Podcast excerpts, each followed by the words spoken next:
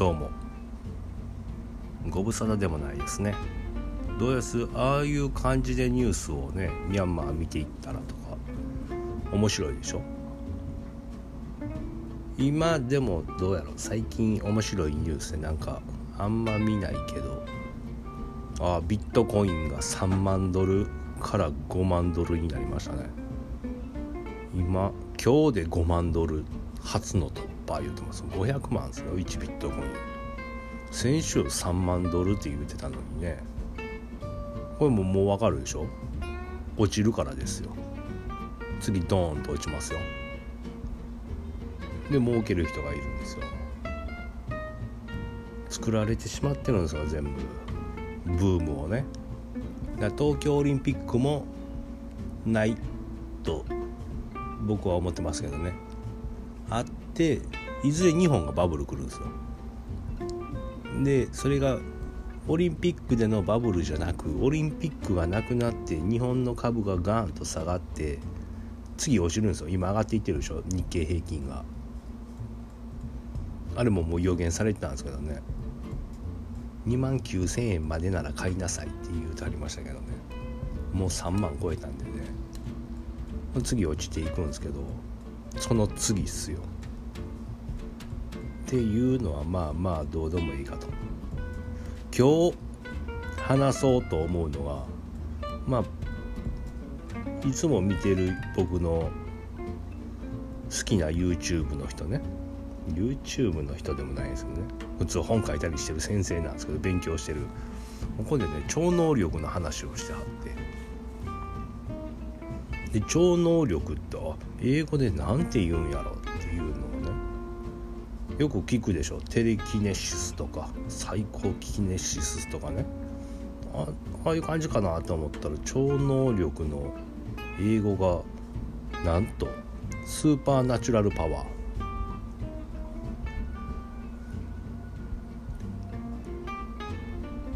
だから自然な力というねなんか当たり前というか誰しもが持ってるようなねみんなできるんだよっていうような英語なんですよね。ちょっとびっくりして。まあまあ内容的にもねだから誰でもできると。みんな持っている力なんやっていうのが分かりました。でまあ超能力言うたらねスプーン曲げ。40年前にユリ・ゲラーがいましたわ。今も言い張るんですけどユリ・ゲラーのあれの当時に見たテレビ見た人いるかいないかわからないですけどね。年代が40年前やから。多分見た人いいいいと思うけどね。僕も見てないんですけど出てるところは。後々見たのかな。でもあれテレビの前で結構な人が家でやってスプーンが曲がったと。いう現象がね起きたみたいです。でまあそのやり方とかも説明してはるんやけどまあスプーン曲げあとテレパシーとかもありますね。超能力で言うと。もうその中に催眠術。テレパシーももうみんな使ってますからね。例えばつられ笑いとかね。人が笑ってるのを聞いて笑うとか。もらい泣きとか。それもテレパシーですの。催眠術に関してはよくテレビやらはんのは「もうあなたは立てなくなりますよ」って「今からあなたは立てなくなります」「いいよ立てますけど」みたいなね。だから本気で立てないと自分が思うと。この人もう立てない。本気でって思ったら立てなくなるっていう。みたいです。本気で思うみたいですよ。で芸人さんがわさびが食べてくださいってあ辛いですね。今から甘くなります。あほんまや甘い。合図でまた辛くあ辛いみたいなね。お湯が熱いとか合図で冷たいあ冷たい冷たいとかねやってはるのはあの芸人が頑張ってるんやろうと。思いますけどでもね本当にあるんですわ。まずスプーン曲げの仕方。これね本気で柔らかいと思うて言うてますけど。でもその裏にはスプーンは硬いと。いう気持ちがあるっていうことなんですね。裏を返せば。だからそれはダメでもう曲がって当たり前だと。スプーンは。はどうしようとスプーンってもうふにゃふにゃでもえこれからマスターしたらねご飯食べれないですもんね。カレーとかね。スプーンが折れまくるんですよ。でこれやってた人はテレビも出てあるんですけどテレビではあの手で隠してやらなあかんねんけどこの YouTube やしっていうその YouTube やしじゃないけどあの限られた会場でやってはるからあの隠さずに曲げはるんですよ。電力みたいなね。感じで。うんっていう。触らずに。木念力を英語でテレキネシスとかねサイコネシスっていうみたいですわ。でそのナチュラルパワーで曲げはるんですよ。すごかったですよ。もうもう種も仕掛けもないからっていう。種も仕掛けもないといえばあの話もう今日もあんま決めてへんからねバラバラいきますけど長崎県にアンデルセンっていうお店があるんですよ。喫茶店なんやけどそこの人がコーヒーとかカレーとか800円以上食べたらそのマジックじゃないけどそれを見せてくれるんですよ。スプーン曲げとか壁からハンバーガー写真からハンバーガーが出るとかすごいんですよ。超すごいと。僕は行ったことないんですけど行った人いるんかな。でもお店完全予約制やから喫茶店でね。電話番号も載ってるんやけどほぼつながらないと。呼ばれた人だけが行くというね。そこにまた僕の友達が2人行ったことがある言うてたんでねもうびっくりですわもう。まあ話ちょっとずれましたけどまあそういうでもねその超能力って言うてるけどこれが僕の勉強してきた調べてきた先に出てきたのは言ってたね天皇陛下の素量子域素量域空間を操るっていうねその能力の延長でそれが出てきたんですよ。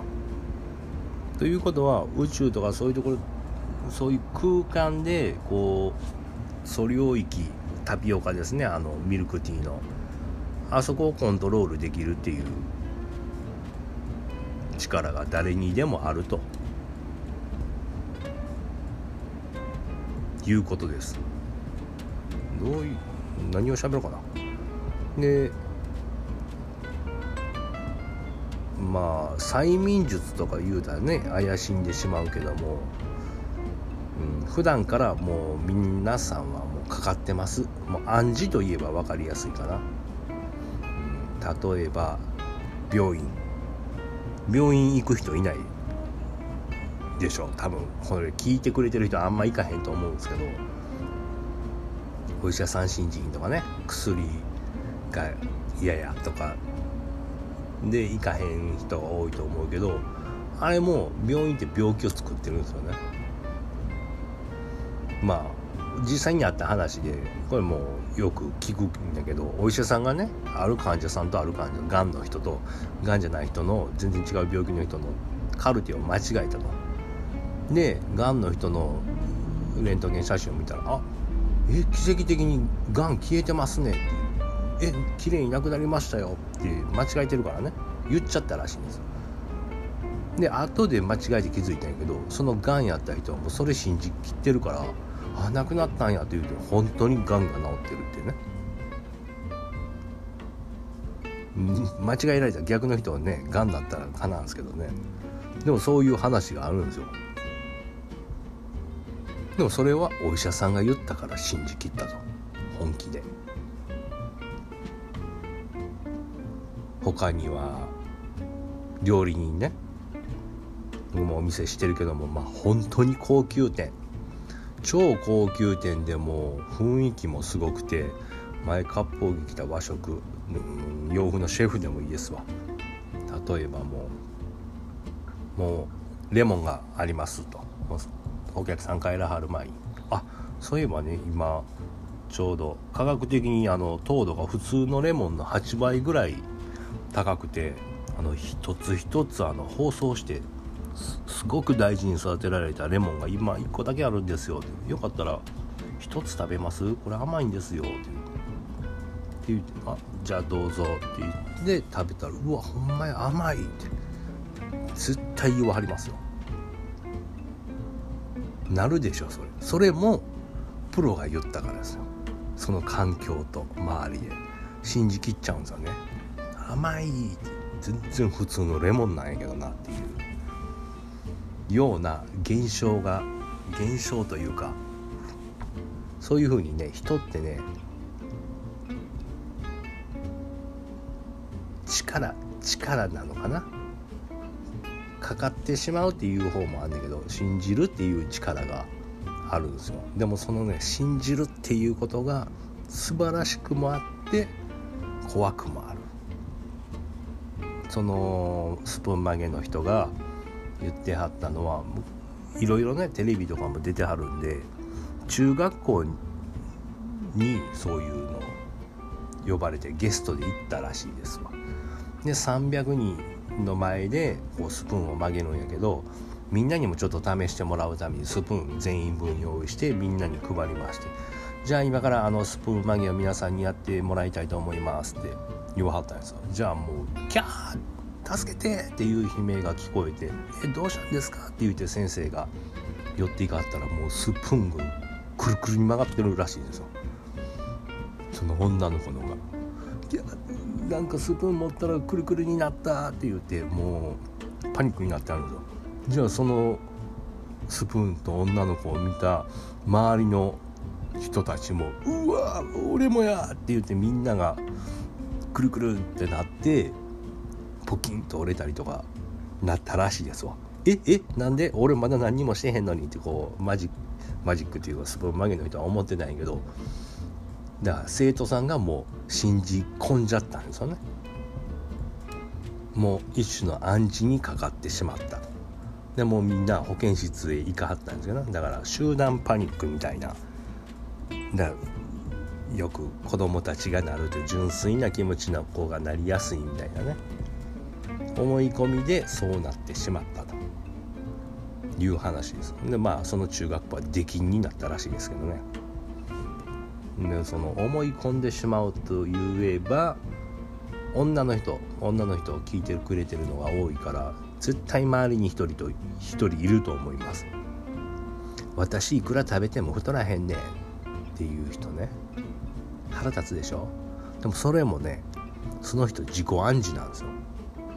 私いくら食べても太らへんって言いながら食べてるから太らないんでも皆さんはいや知らんけどああまた食べてもた。太ってまう。わこんな時間に食べてもたわ。って思うから次の日に2キロぐらい太ってしまうんですよ。これもうわ食べたら太ってまうわ。って間違いないわ。って思ったから実際にね現実に起こるという。自分で思い切って間違いない。って思ったことはほんまに現実になってしまう。だから宝くじとかも当てれるんですよ。本気で思えば。でなんだその当たった後のイメージをするらしいですよね。お金持ちの人はうわどこに預けようみたいなあっこいあこの銀行入れたら金利が今こんだけやしとか税金対策でこっちやなとかね。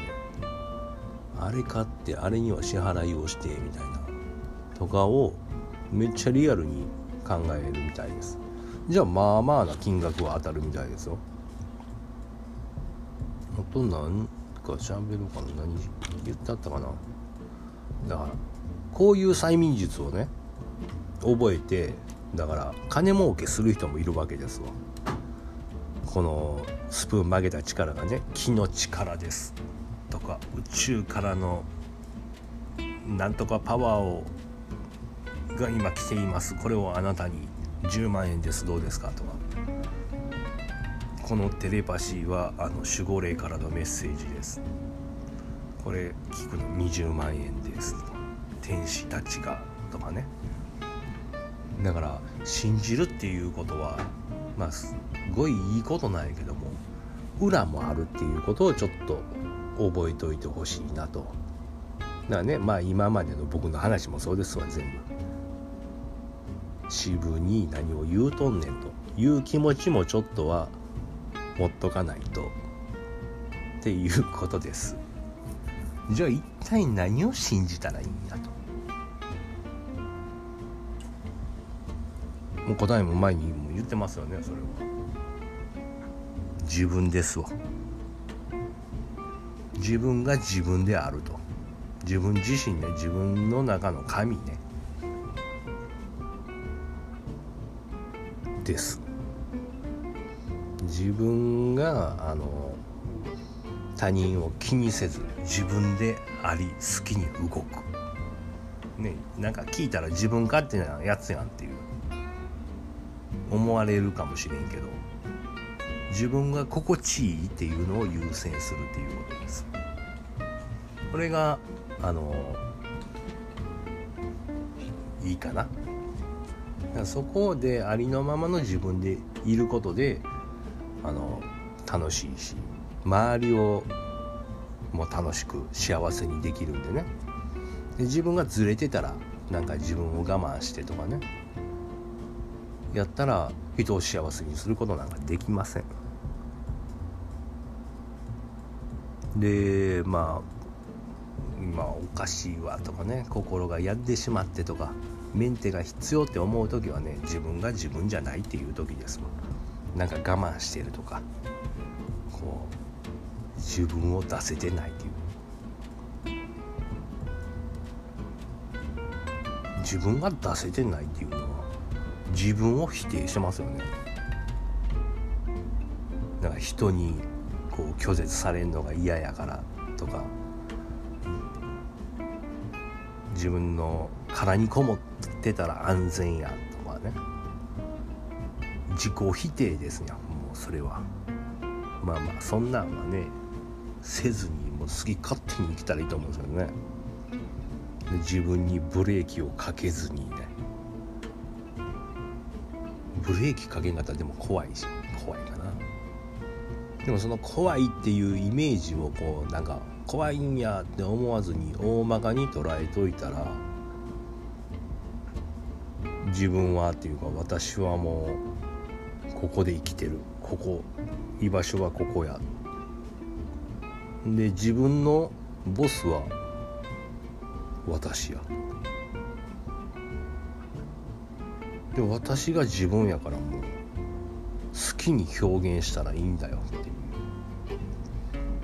好きに生きたらいいんだよっていうね誰かに合わせてとかじゃなく何の話してんの？何の話したか信じるとかか。でまあそういう本当の自由。本当の自由はお前何の話や。信じる話をしてたよ信じる。だから信じるっていうのも怖いけどでも自分答えは自分やって。あそうやそうやさ自分を信じたらいいんだよっていうので自分ですよ。だからその本来の自分っていうか今の自分を好きに自由に周囲の目を気にしないように出せる。ありのままの自分でいるっていうね。それが大事ですね。あそう。それにつなげてあのね話をしたいからや。あ賢いわ。自分で言うてね。もうこれがもうあの僕の好きな僕ですわ。まあで周囲ね周りの人とかのエネルギーに振り回されると疲れるでしょ疲れるからね。まあ誰しも。自分全員。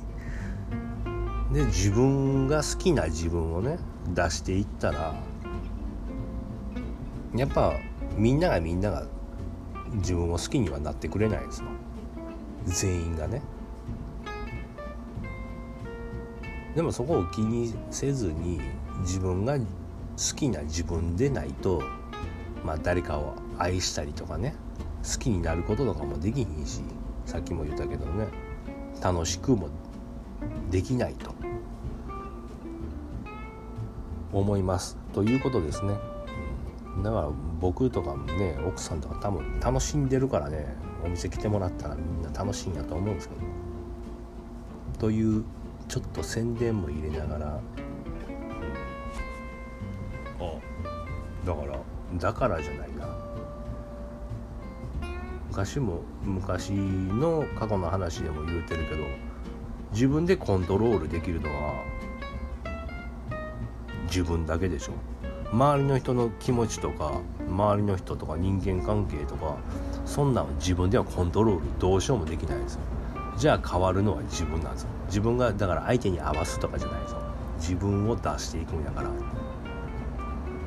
言ってましたね。あの何が変わったっていうあ自分やっていう。ね。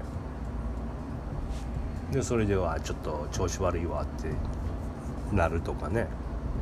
もったいないですしね。でなんならそこで病院行ったらね変な病病気や言われるしね。子供のあのあるでしょ発達障害とかね。なんやそれ発達障害って。発達はするやろっていうね。でまた親が思ってしまうからその子はまたそうなってしまうみたいな。そういう感じですね、だからその相手に対する自分の考えや思い。をコントロールする。自分の思いをね。相手をコントロールできないから自分の思いをあの変えていけば。だからそれが今まで昔右とか左とかね。争ってるっていうのもそれもこの注意を真ん中にっていうふうに思っていくんですよだからその思っていくっていうのも超能力でいう本気で思うっていうだから右の人が悪い左の人が悪いじゃなく本気でもうその真ん中で平和にみんなが一つにっていうのは絶対無理やん。スプーンみたいに絶対無理やんって思ってしまってる部分が一部でもある。僕もある。それを本当になくして本気で思っていくっていうのができたら絶対叶うんですよ。でそれをするのが日本なんですわ。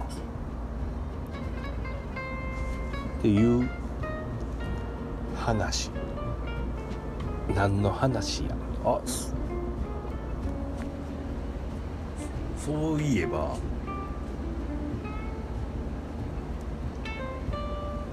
あのなんちゃってヨガをやってる始めたからね。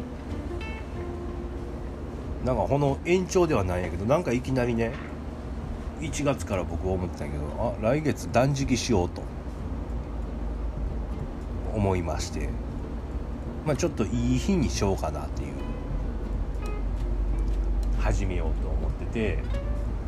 始めてやったんですよ。多分みんなやったことあると思うんですけど僕初めてやったからやってから断食ってどうするんやろって勉強したんですよ。ほんならまあまあ準備段階があっていいとかね体調慣らしていって食べ物をこうしていってでじゃあ始めましょうみたいな感じで始める僕いきなり始めて。間違えとるやんやり方って思いながら。でもねすごかったですよ。もう1日目の夜にもう寝てんのか寝てへんのか分からん状態で頭の中がスースーするスースーするっていうかでも毛穴とかが開いて開いたら寒くなるんか思ったら汗みたいなで熱なるんですよ。だあこれ食べ物食べてへんし。なんかねまあ食べること自体がこう毒というか食べないことでデトックスで血の巡りが良くなって毛細血管熱いお風呂に入ったらこうなんかこう痒くなるでしょあの感じ全身が。もう背中とかめっちゃかゆなって熱なってみたいな。頭まで汗が出るような毛穴から。そういう感じになってましたでなんか空飛んでいったみたいなイメージね。また何言うてんねんっていう感じやけど。でも体が見えへんから気持ちだけ言ってんのかなみたいな空飛んで真っ暗ですよ。夢とかじゃなくもう宇宙の星がなんかあるかないかね。プラネタリウムぐらいまで行ってんのかな。でもっと行きたいなとか思いながらでも行けへんしなんかこんな感じでしたわ。がだんだんもうクンダーリーに溜まっていってんのかなみたいな。風に思ってました。あこれ続けていったら面白いやんと思ってね。2日目もまあまあ楽やったんかな。3日目じゃあ2日目はね夜中が苦しかったな。もう自分の意思だけでやってんねんけどちょっと嫁さんにこっそりなんかご飯食べよっか食べようかなみたいなね。そんな気持ちにななるぐらいでしたよ。3日目はもう終わったらあれを食べるんやっていうのを決めて頑張ってやりましたけど。まあ3日目とかなかったんよね。でその後お店にねヨガを教えてる先生の人が来てくれはって聞いてたら「3日目からですよ」みたいな言うたってあそうなんや。だから次1回ね6日をやるのが僕目標なんで1回やってみたいなと。でヨガの人とかももっとしゃあるもんね。で行者の人とかは水も飲まないと。水も飲まずに9日間。アジャリさんね前に言ってたアジャリさんとかになるには9日間の断食ですわ。千日法行終わってからっていう。9日飲まず食わずで断食っていう。僕は勉強した断食で水分は取ってくださいねって書いてたんで。まあストレスなしで紅茶飲んだりお茶飲んだり水飲んだり。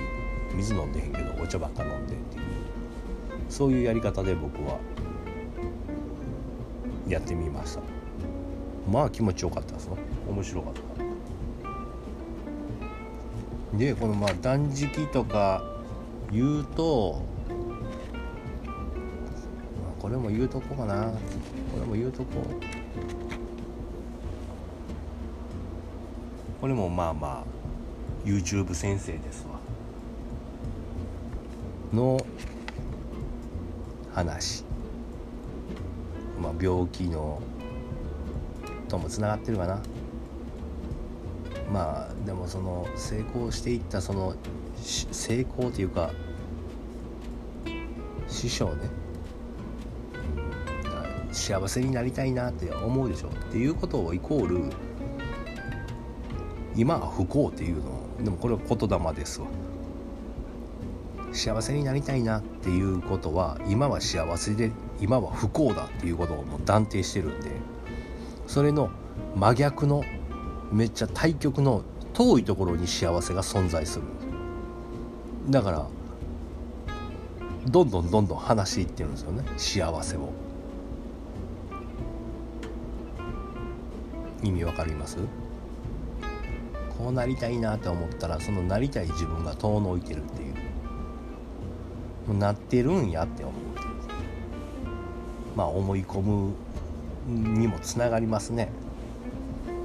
で食生活。まあお金よりも結局は健康やと。健康でいることが一番幸せやっていう。最後に勝つのは健康な人っていうことを言うてありました。だからみんなあの食べ物気をつけてはると思うんで多分気をつけてないのが一番僕やと思うんですよね。おやつ食べたりもするし。チョコ食べたりもするし。あでもチョコはいるみたい。な病院とか行ったらもう塩分取りすぎやと。言われますね。だから高血圧になるんやと。これも嘘です。塩分は取らなダメです。ということね。その師匠が言うには。でただ塩だけではあかんと。それプラスナトリウム。塩とナトリウムで活発になります。もう塩で NA やんって思ってるかもしれないけど全然違って単体ナトリウム。ナトリウムを多く含む食べ物ね。を食べます。でさらにバランスを良くするのにカリウムを取ると副交感神経も活発になるから、いいですよ。なこのナトリウムカリウム言ってたらねマクロビみたいに思いますけど、うん、マクロビもねあれあれ滋賀県発祥でしたよ。知ってました？大津みたいですよ。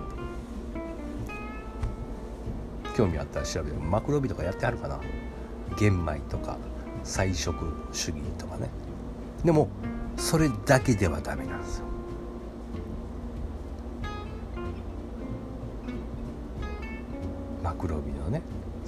ナトリウムカリウム陽性陰性とか言うとあるけどそれだけではダメ。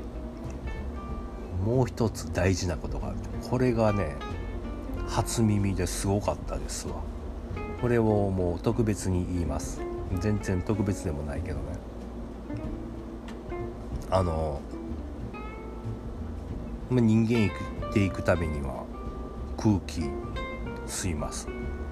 水がいります。その大気と水のバランス体の中でね。その大気と水にも酸性とアルカリがあるっていうことを言うとあります。でそれがあの季節によって入れ替わるんですよ。だから食べ物とかその季節性のものありますよね。だから日本は上手にできてるんやけどその季節の変わり目で病気になったりとかっていうのがちょうど入れ替わるから今やったら春ですねもう。めっちゃ寒いけど雪降ってましたけど節分が終わると立春です。節分季節を分けるね。2月2日。でも2月3日が立春。日本では。ここで季節が入れ替わると。だ前もって準備をするっていうのが日本のその四季みたいな。春になるからもう春の準備をしていくんやでっていうので寒いのに立春っていう。夏もそうです全てがねあの前もって前もってなんですよ。動いているのが日本のあの暦がね。で大気と水が酸性とアルカリってあると言うてはったんは冬至から夏至の間は大気がアルカリ性水は酸性。で逆に夏至から冬至は大気は酸性水はアルカリ性。酸性がだからちょっと元気っぽくなるんですかね。っていう感じ。だから夏はみんな元気やでみたいな感じで酸性のエネルギーなんだけどそこで酸性ばっかを食べていってるとあのパンクしちゃうと。逆に冬場はアルカリ性なんで酸性の食べ物をぼーっとしてるでしょ。もう寒いしみたいな弱々しい感じやけどそこに酸性のものを取っていくと。だからお肉魚とかそんなんも取らなダメっていうことです。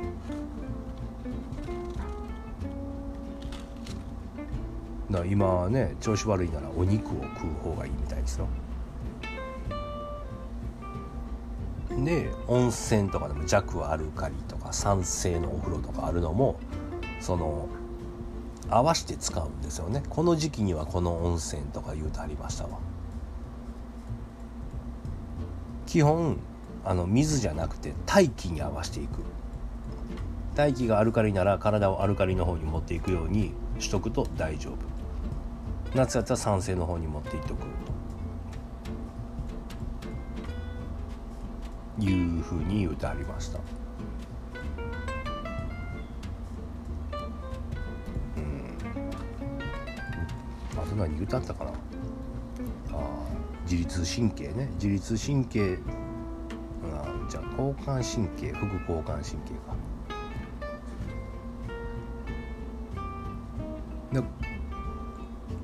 これも副交感神経っていうのは寝てる時に出るのが副交感神経。起きてる時は交感神経。でこのバランスね今言ってた大気と水のバランスが崩れたら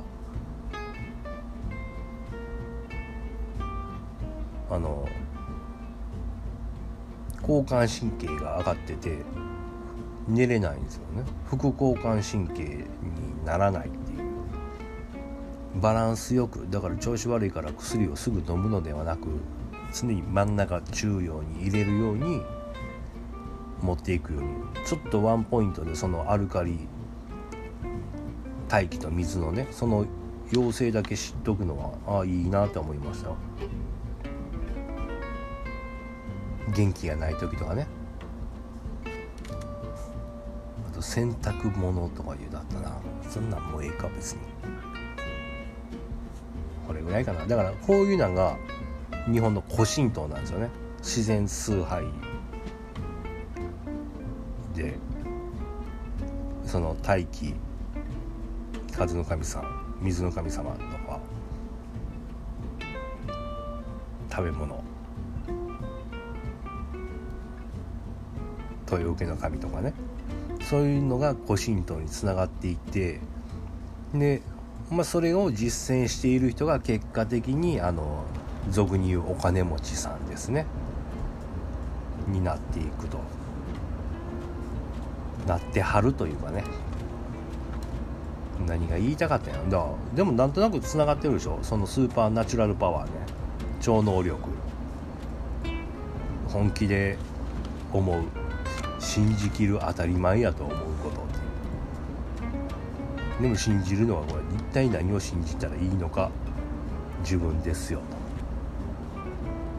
周りなんて気にせないしない自分。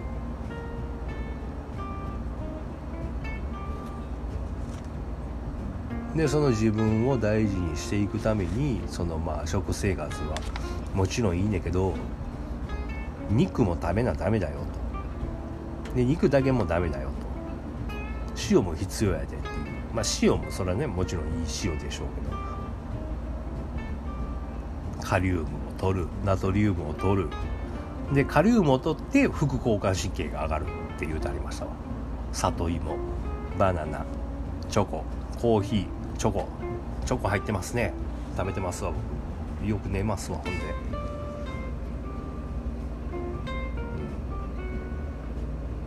です。元気がなかったらお肉を食べてください。今は。というかあ長いな。長いこと喋ってますね。とねほんでちょっと「古事記」の話もほんましたいんやけど全然まだまだ勉強中。奥深い。